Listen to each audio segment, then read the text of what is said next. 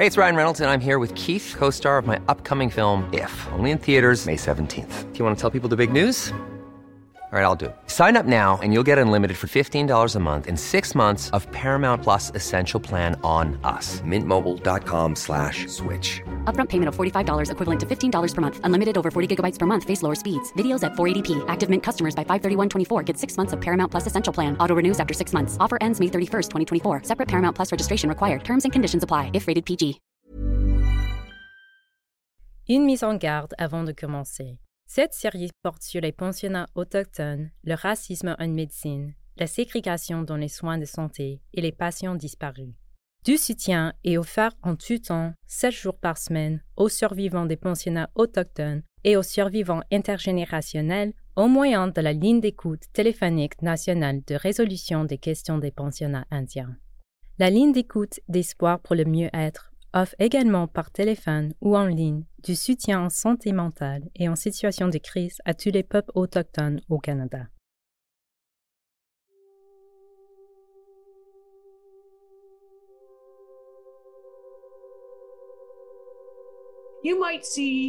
Vous avez peut-être vu quelques tombes d'enfants, mais c'est un sacrifice nécessaire pour réaliser cet objectif plus large de bonté que je vous offre, à vous et à la société. C'est Cindy Blackstock que nous entendons. Je m'appelle Cindy Blackstock. Je suis Gixan et j'ai l'honneur d'être la directrice générale de la Société de soutien à l'enfance et à la famille des Premières Nations du Canada. Je suis également professeure à l'Université McGill. La Société de soutien a été créée par des membres des Premières Nations de partout au Canada qui s'occupaient des enfants, car ce sont eux les experts sur le terrain. Il nous fallait dénoncer le sous-financement systémique des services publics pour les enfants des Premières Nations. Comme on s'en doutait, le gouvernement du Canada était en fait responsable des services publics d'apartheid. Il offrait beaucoup moins de services aux membres des Premières Nations qu'aux autres Canadiens, tout en mettant de l'avant un récit public qui laissait croire le contraire. Imaginez si le gouvernement vous disait aujourd'hui que vous étiez toutes des personnes non civilisées et que par conséquent, vous n'étiez pas capable de vous occuper de vos maisons, de votre voisinage. Imaginez s'il disait Vous devez profiter de ma façon de faire les choses. Je vais même instaurer une loi qui fait en sorte que si vous me résistez, je vous mettrai en prison. Le type de loi que je vais passer touchera aussi votre spiritualité. Ainsi, toutes les cérémonies ou coutumes qui sont importantes dans votre famille seront maintenant illégales. Et si vous les pratiquez, je vous mettrai en prison. Je vais vous expulser de votre maison parce que je veux offrir cette terre à quelqu'un qui est civilisé. Je vais vous déplacer sur un mauvais lopin de terre que je vais ensuite vous dire que vous devez rester là. Je vais même vous restreindre dans vos déplacements. Mais bien entendu, je suis gentil et si vous devez quitter votre communauté, vous pouvez m'en faire la demande mais vous devez obtenir ma permission pour ça. C'est cela, les réserves. Ensuite, je dirais à toutes les personnes légitimes qui prennent les décisions dans votre communauté, des personnes que vous avez élues ou nommées, je leur dirai qu'en fait, elles ne sont pas les personnes les mieux placées pour prendre des décisions pour vous. Moi, je le suis. Alors, je vais organiser l'ensemble de votre gouvernance, la façon dont vous vous gouvernez vous-même.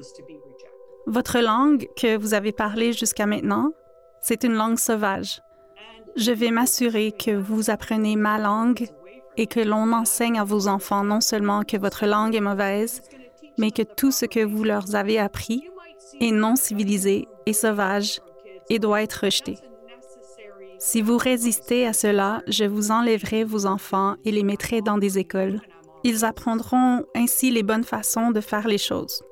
Vous avez peut-être vu quelques tombes d'enfants, mais c'est un sacrifice nécessaire pour réaliser cet objectif plus large de bonté que je vous offre à vous et à la société. Voilà en gros une façon de comprendre ce qu'est l'histoire du Canada du point de vue d'une personne des Premières Nations, Métis ou Inuit. Dans cet épisode, nous examinons le rapport de Bryce de 1907 et nous entendrons d'autres interventions de Cindy Blackstock, Teresa Edwards, Paul Hackett, Aaron Millions, Kayla Johnson et Anne Lindsay. C'est l'histoire d'un crime national.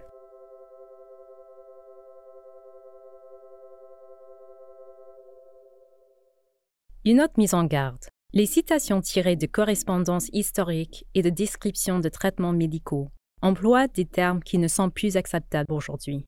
De plus, les descriptions sont parfois très imagées. Nous avons décidé de garder ce langage intact lorsque nous citons des sources historiques, afin de souligner le langage qui était utilisé par les Canadiens pour parler des personnes autochtones.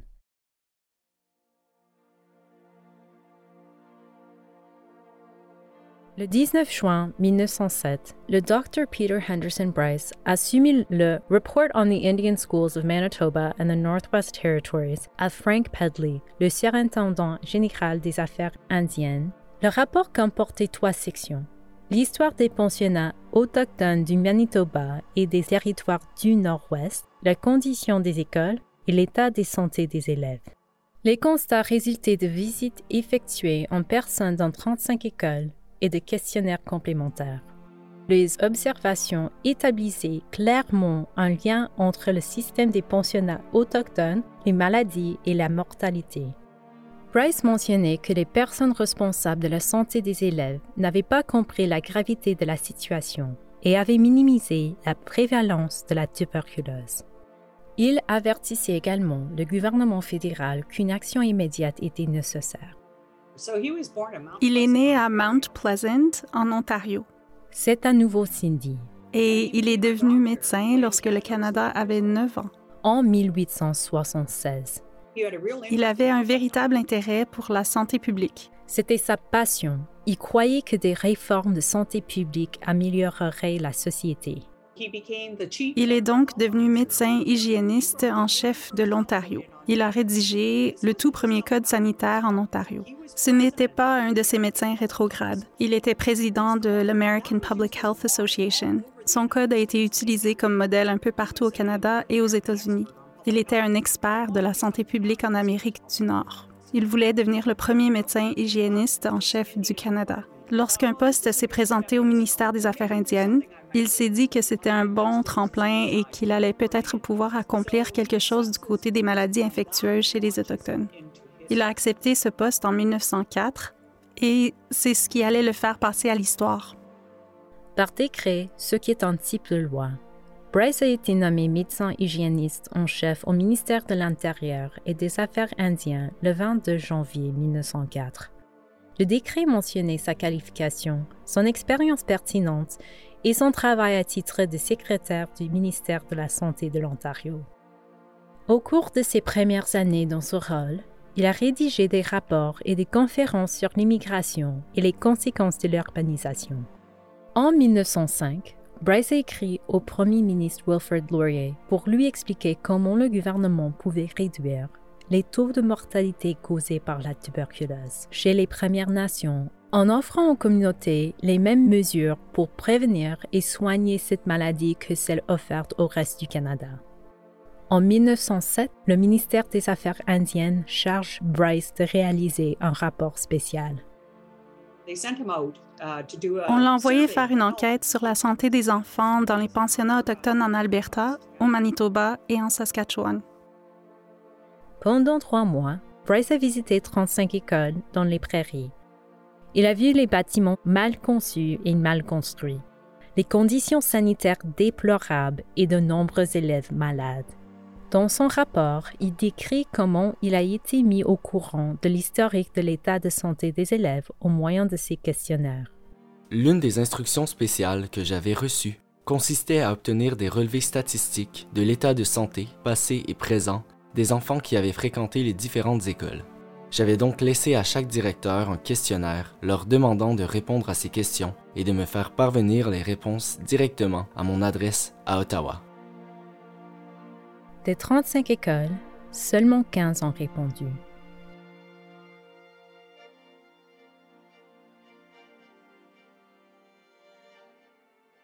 En 1883, le premier ministre John A. Macdonald a autorisé la création du système des pensionnats autochtones en se fondant sur une recommandation du rapport Davin de 1879.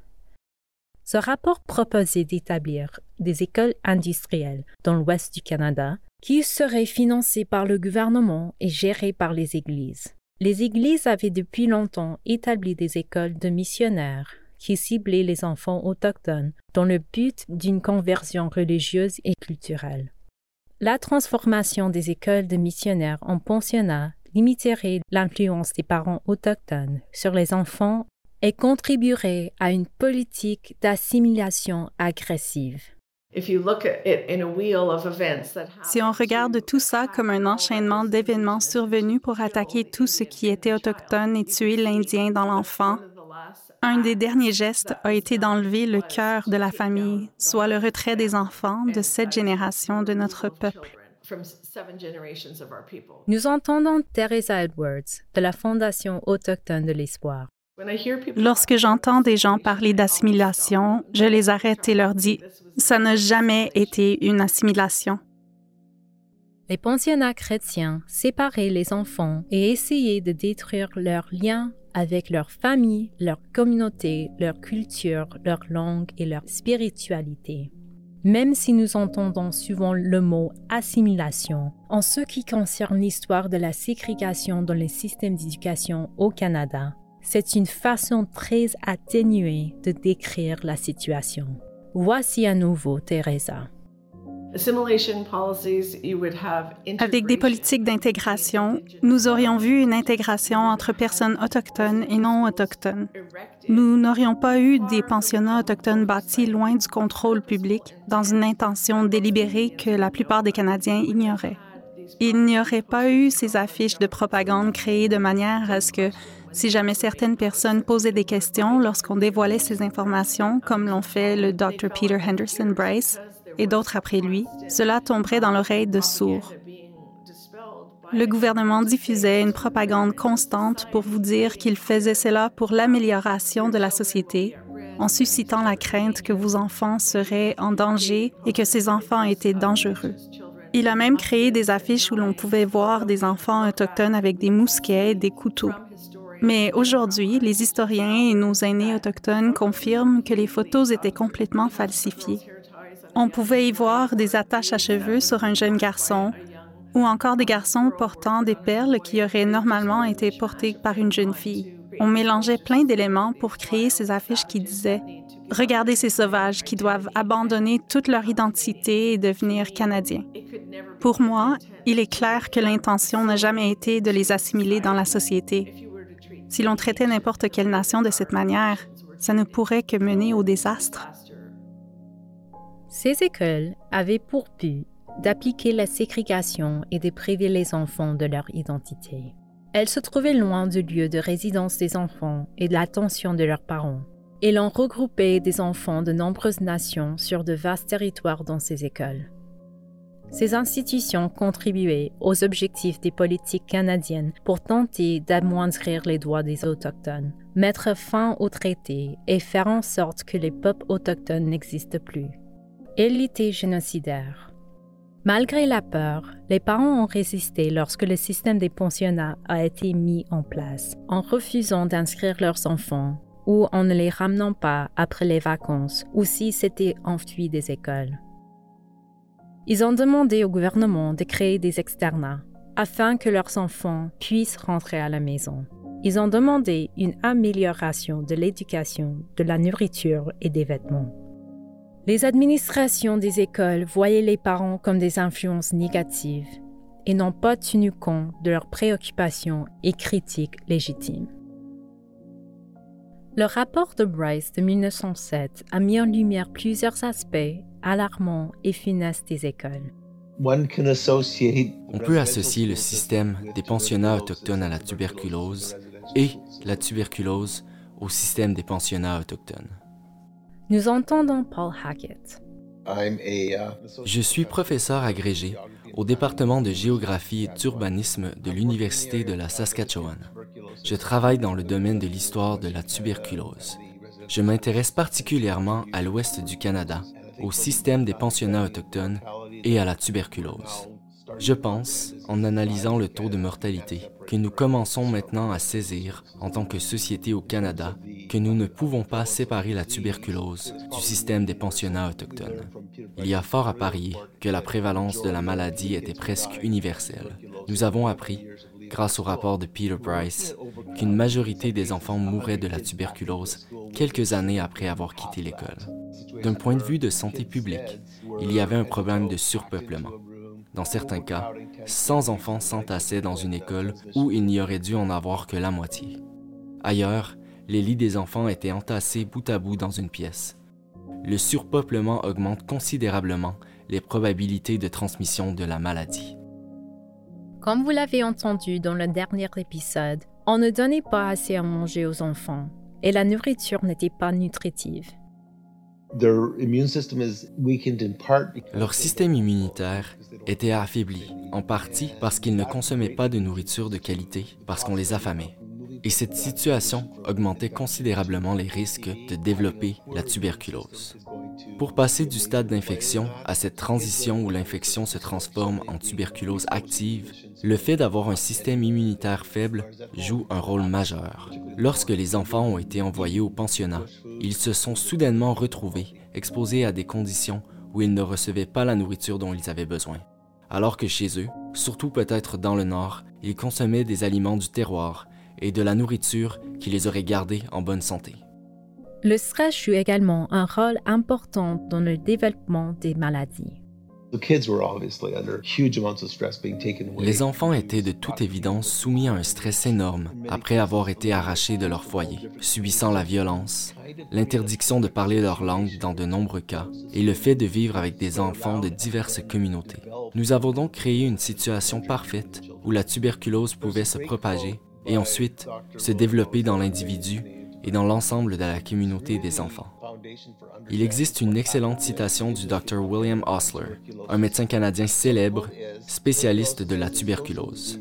Cela nous permet de mieux comprendre le lien entre les Autochtones au Canada et la tuberculose. La citation va comme suit. La tuberculose est une maladie sociale qui contient un aspect médical.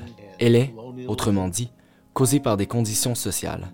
Elle possède les caractéristiques que nous associons à une maladie, mais elle est surtout associée aux inéquités, aux carences et au colonialisme.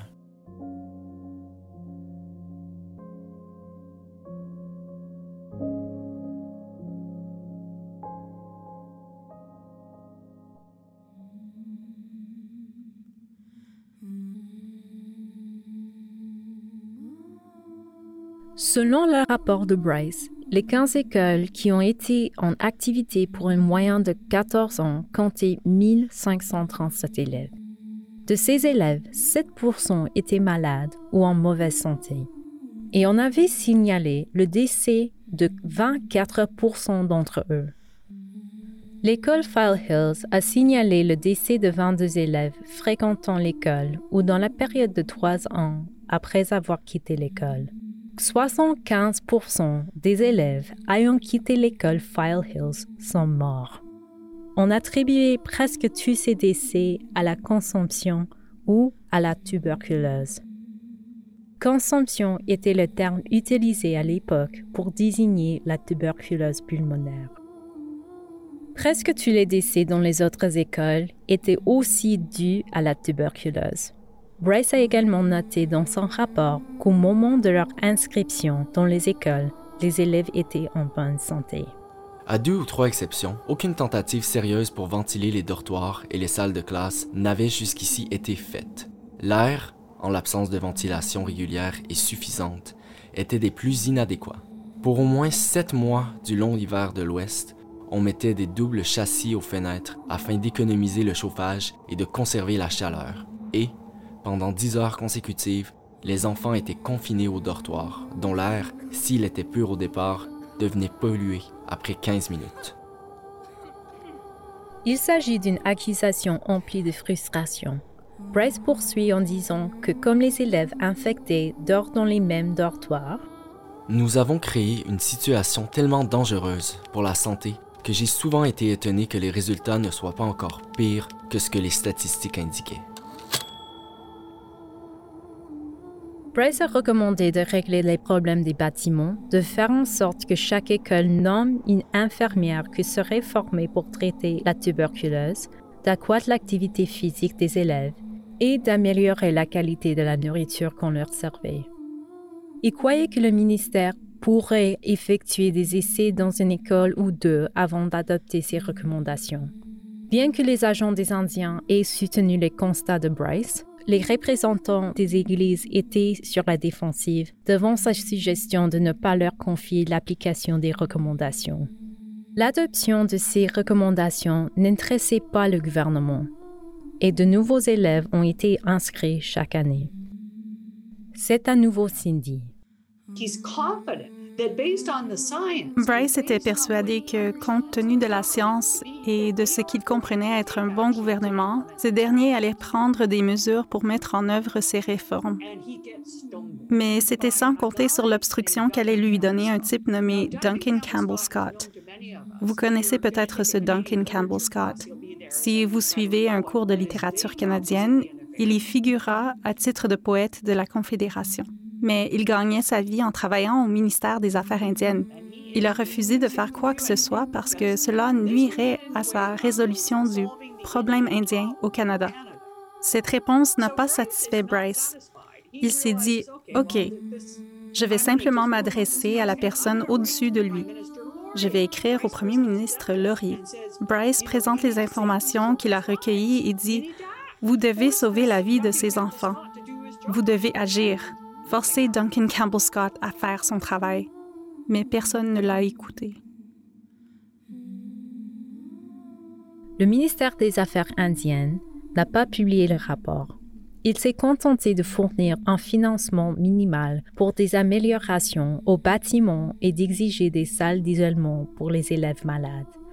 Mais les journalistes ont attiré l'attention sur des détails du rapport qui avaient fait l'objet d'une fuite.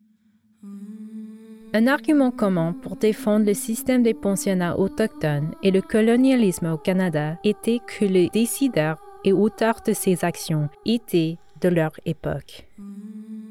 Dans le dernier épisode, nous avons entendu que de nombreux responsables avaient des opinions racistes et méprisantes au sujet des Autochtones. Cependant, les réactions de la presse et du public devant le rapport de Bryce démontre que tout le monde ne pensait pas de la sorte. De nombreuses personnes ont dénoncé les conditions sanitaires dans les pensionnats autochtones. Le 15 novembre 1907, le journal The Evening Citizen d'Ottawa a publié un article sur le rapport intitulé Les pensionnats complices de la peste blanche. Saisissante liste de décès révélés chez les Indiens. Inattention absolue aux besoins de base pour la santé inattention absolue aux besoins de base pour la santé. Le British Colonist titrait en manchette Les écoles indiennes distribuent la mort. Et l'article affirmait que le rapport de Bryce révélait comment les conditions dans les écoles encourageaient la maladie et nécessitaient une solution immédiate. Le 23 novembre, le Saturday Night Magazine publiait un texte affirmant que le rapport devrait alarmer le pays attirer l'attention du Parlement et révéler une situation honteuse. L'auteur écrivait Des garçons et des filles autochtones meurent comme des mouches dans ces situations, ou peu après les avoir quittés. Même la guerre présente rarement un pourcentage de morts aussi important que celui du système d'éducation que nous avons imposé à nos pupilles indiens. Les journaux ont diffusé cette information dans tout le pays et plus tard ont couvert les discussions qui ont eu lieu à la Chambre des communes au sujet du rapport.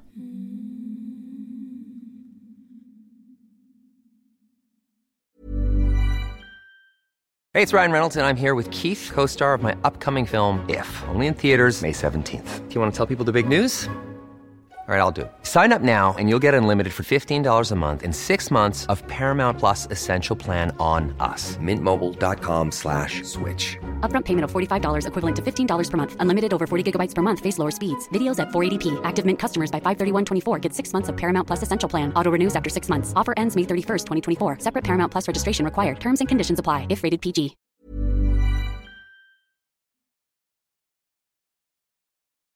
Après neuf mois d'inaction gouvernementale, le Dr. Bryce envoie une lettre de suivi à Duncan Campbell Scott, de même qu'au supérieur de Scott, exprimant son mécontentement devant l'absence d'action à la suite du rapport et des recommandations. Il était convaincu que Scott se fiait à l'indifférence des Canadiens. Scott a répondu Le ministère fait du mieux qu'il peut pour les Indiens, et faire plus entraînerait les dépenses considérables, lesquelles je ne suis pas en mesure de recommander pour l'instant. Scott a même refusé que la tuberculose chez les Premières Nations soit reconnue comme un sujet de discussion critique à la rencontre de la National Tuberculosis Association en 1910. Le rapport de Bryce de 1907 exposait des preuves de négligence généralisée que l'on avait balayées sous le tapis, et ce, malgré l'indignation publique qu'il avait générée. Le travail de Bryce a identifié, consigné et rendu public les problèmes persistants relatifs à la tuberculose dans les écoles d'une manière qui tirait parti de la science et de la méthode scientifique à une époque où la science avait une grande influence auprès des personnes en position d'autorité. C'est maintenant Anne Lindsay, je suis une historienne non autochtone et je poursuis des recherches postdoctorales à l'Université de Winnipeg où je travaille avec Mary Jane McCallum. Bryce a établi que la tuberculose dans les écoles était le résultat de problèmes comme la mauvaise ventilation et d'autres normes de soins, plutôt qu'une sorte de prédisposition en raison de la race. Erin Millions travaille avec Anne. Je suis une historienne non autochtone et la directrice de recherche pour le Manitoba Indigenous Tuberculosis History Project à l'Université de Winnipeg. Erin prend soin de nous rappeler que le rapport de 1907 n'était pas le seul signal d'alarme au sujet des pensionnats autochtones, mais il s'est distingué pour une autre raison. Il y a toujours eu des personnes opposées au système des pensionnats autochtones et particulièrement aux conditions qui prévalaient dans ces écoles dès leur création dans l'ouest du Canada dans les années 1880 jusqu'à la fin du système. Elles comprenaient bien sûr les parents des élèves des écoles, mais aussi de très nombreux représentants du gouvernement, notamment des agents des Indiens et des missionnaires, la police et des directeurs des écoles. Toutes ces personnes signalaient constamment à leurs employeurs les mauvaises conditions dans les pensionnats autochtones. Au début, le gouvernement a complètement ignoré le rapport de Bryce de 1907, comme toutes les autres recommandations qui avaient été soumises auparavant. C'était juste un autre rapport qui s'ajoutait à une pile de rapports ignorés au sujet des conditions dans les pensionnats autochtones. Mais, une fois publié, le rapport a attiré l'attention du grand public et c'est vraiment ce qui distingue le rapport de Bryce. Il a également fourni des chiffres très clairs et précis au sujet des infections et des taux de mortalité dans les écoles où il a fait enquête et ces statistiques ne portaient pas uniquement sur une école, mais sur plusieurs. Ainsi, il était beaucoup plus difficile d'ignorer ou de contester ces chiffres qu'une simple plainte locale d'un parent, d'un agent des Indiens ou d'un directeur. Le gouvernement était au courant des conditions sanitaires dans les écoles depuis les années 1890. Voici Kayla Johnson du Centre national pour la vérité et la réconciliation, qui nous parle des politiques de prévention de la tuberculose dans les écoles à cette époque. Des politiques visant à prévenir la propagation de la tuberculose ont été développées sans plan d'ensemble et avec une mise en œuvre fragmentée. On a tardé à instaurer une politique uniforme d'examen médical des nouveaux élèves. Pourtant, la nécessité de procéder à de tels examens avait été signalée dès 1884 à l'école Battleford, où le directeur Thomas Clark avait recommandé que les élèves soient examinés par un médecin fonctionnaire avant l'admission. Les directeurs étaient souvent réticents à suivre les politiques du gouvernement, soit parce qu'ils s'opposaient à ces mesures car elles restreignaient les admissions et par conséquent les fonds, soit parce qu'ils n'avaient pas de l'argent ou la capacité de mettre en œuvre ces politiques. Dans les années 1890, un conseiller médical a informé le ministère des Affaires indiennes que la tuberculose était contagieuse et qu'il serait très utile que les pensionnats autochtones puissent isoler les élèves malades que l'on examine avant l'admission les élèves en mauvaise santé, que l'on augmente la ventilation et qu'une meilleure alimentation soit offerte aux élèves afin d'améliorer leur santé. Trois options pour régler cette crise ont été présentées au gouvernement fédéral.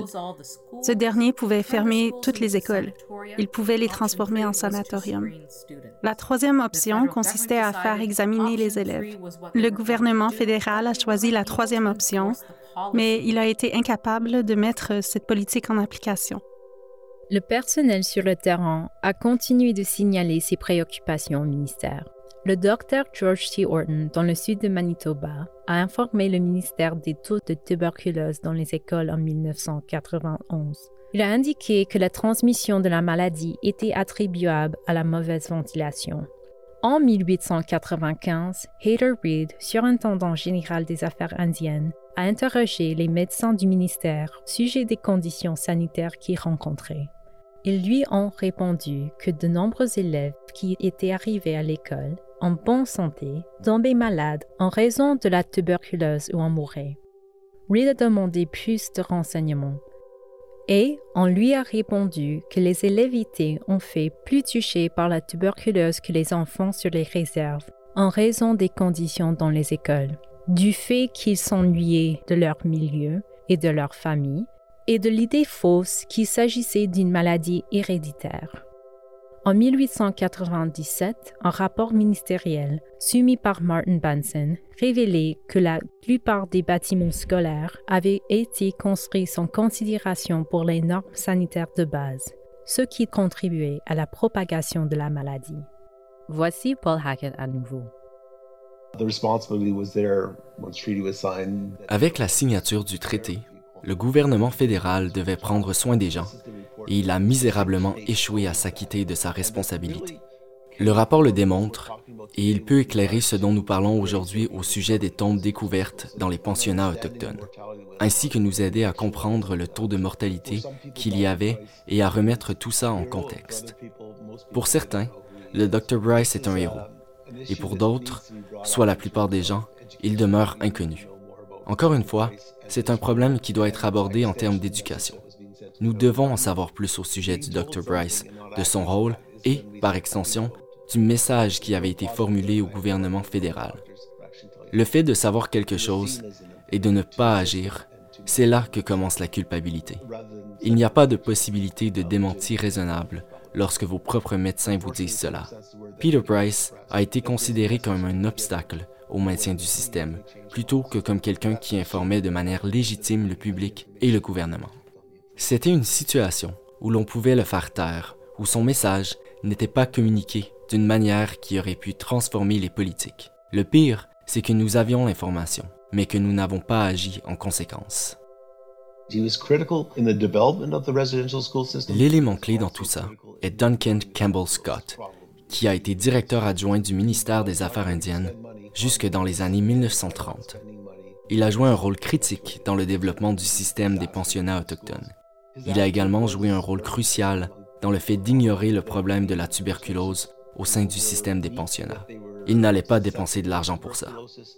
Ainsi, le système a perpétué le désastre de la tuberculose dans les pensionnats. Son attitude concordait avec celle de beaucoup de gens à Ottawa, à savoir que les membres des Premières Nations étaient faibles, qu'ils étaient enclins à attraper la tuberculose, que la seule façon de régler cela était en quelque sorte de faire un nettoyage, un peu comme un feu de forêt qui ne laisse survivre que les plus forts, une sorte de philosophie darwinienne. Cette façon de penser déchargeait le gouvernement fédéral de toute responsabilité. C'est devenu la sorte de politique du gouvernement fédéral. Ce n'était pas la politique en vigueur aux États-Unis.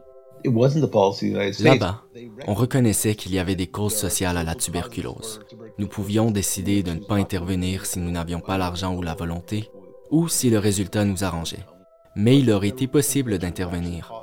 La différence entre une explication génétique et une explication sociale des taux élevés de tuberculose était essentielle à l'établissement d'une politique. Scott maintenait la position qu'il n'y avait rien à faire ce que Paul Hackett appelle la politique de la négligence, à l'endroit des soins de la tuberculose chez les Autochtones pour les années à venir. Nous encourageons tout le monde à consulter la section sur l'histoire des écoles dans le rapport de 1907, parce que Bryce y exprime des croyances discriminatoires en cours à l'époque au sujet des Premières Nations. Il dit que ces gens seraient encore des sauvages si ce n'avait été du dévouement des missionnaires mais il ne croyait pas que les différences perçues justifiaient la transmission de la maladie et les décès en masse d'enfants. Qu'est-ce que les gens qui ont lu le rapport en disaient? L'une de ces personnes était Samuel Blake, un avocat qui deviendrait plus tard juge. En 1908, il a affirmé que si le Canada n'empêchait pas les causes évitables de décès, le pays s'approcherait d'une manière désagréable d'une forme d'homicide. Alors, qu'a fait le Canada? Est-ce que cela a réveillé tout le monde? Non, le gouvernement a usé de représailles envers le docteur Bryce. Il a coupé tout le financement de ses recherches. Il l'a empêché de présenter ses résultats au public et s'est attaqué à sa réputation. Bref, il a fait en sorte que le docteur Bryce ne soit plus jamais médecin hygiéniste en chef, que des gens bien moins qualifiés seraient promus. Tout cela allait à l'encontre de la conscience de Bryce. Il était un homme de médecine. Le souvenir de cet homme incapable de respecter son serment d'Hippocrate, un serment fait par les médecins, a été un nuage sombre dans l'histoire de la famille. C'est Cindy Blackstock que nous entendons. Le gouvernement et le public étaient au courant du rapport. Ne s'en souciait-il pas? Le Saturday Night Magazine a abordé cette question en 1907. De nombreuses personnes liront le titre sur la couverture. Certaines l'ouvriront. Quelques-unes le liront. Et ainsi, la chose se laissera porter une autre année, à moins que l'opinion publique s'empare de la question et la mette de l'avant. Alors, le Parlement montrera un intérêt éphémère, des rapports seront époussetés les médecins fonctionnaires recevront une tonne de suggestions et la scandaleuse procession d'enfants autochtones vers le pensionnat et ensuite le cimetière pourra peut-être cesser. Nous devons être prudents lorsque nous parlons de l'échec du gouvernement à appliquer des changements de politique. Comme Cindy Blackstock nous l'a rappelé, le gouvernement a fait le choix conscient de ne pas appliquer les recommandations de Bryce. Ce n'est donc pas un échec parce que le gouvernement n'a pas essayé. Et ce qui s'est passé dans l'histoire du Canada, c'est ce que j'appelle du blanchiment. C'est de prendre ces gens qui se prononçaient contre ces comportements flagrants, qui pouvaient voir des contradictions, qui considéraient les Premières Nations comme des personnes et qui disaient non, c'est mal. Nous avons effacé toutes ces personnes de l'histoire. Et la raison pour laquelle nous les avons effacées, c'est que cela nous permet de dire de John MacDonald, eh bien, il avait peut-être des défauts, mais les gens étaient différents à cette époque. Ça nous permet de dire, voilà, nous sommes de bonnes personnes aujourd'hui. La raison pour laquelle il y a eu des pensionnats autochtones, c'est que les gens ne savaient pas mieux dans ce temps-là. Le balado L'histoire d'un crime national a été écrit et produit par moi, Maya Foster Sanchez, et présenté par Media Knockabout. Il est coproduit par Ryan Barnett avec les voix additionnelles de Philippe Simard, Naka Bertrand et Catherine Verdun-Diamond. Ce projet a été rendu possible grâce au gouvernement du Canada. Si vous êtes un survivant des pensionnats autochtones ou un survivant intergénérationnel, vous pouvez obtenir du soutien au moyen de la ligne d'écoute téléphonique de résolution des questions des pensionnats indiens au 1866 925 4419. La ligne d'écoute d'espoir offre aussi du soutien en santé mentale et en situation de crise au 1855 242 3310. Nos conseillères pour la série sont Teresa Edwards, Kayla Johnson et Erin Millions. L'épisode que vous venez d'entendre présenté des entrevues avec Cindy Blackstock, Teresa Edwards, Paul Hackett, Erin Millions, Kayla Johnson et Anne Lindsay. Un merci spécial à Lindsay Gibson, Caleb Allison Dysart et Gabriel Miracle. Pour consulter la liste des sources utilisées dans cet épisode et pour télécharger le guide d'écoute, visitez nationalcrimepod.ca. Dans le prochain épisode, son histoire d'un crime national en particulier a dressé le portrait de la tuberculose dans les écoles comme un problème national, comme le problème du Canada et de tous les Canadiens. Si le gouvernement avait agi et adopté les recommandations du rapport, il se peut qu'il y ait eu beaucoup moins de personnes ayant nécessité une hospitalisation au cours de la période sur laquelle porte notre travail.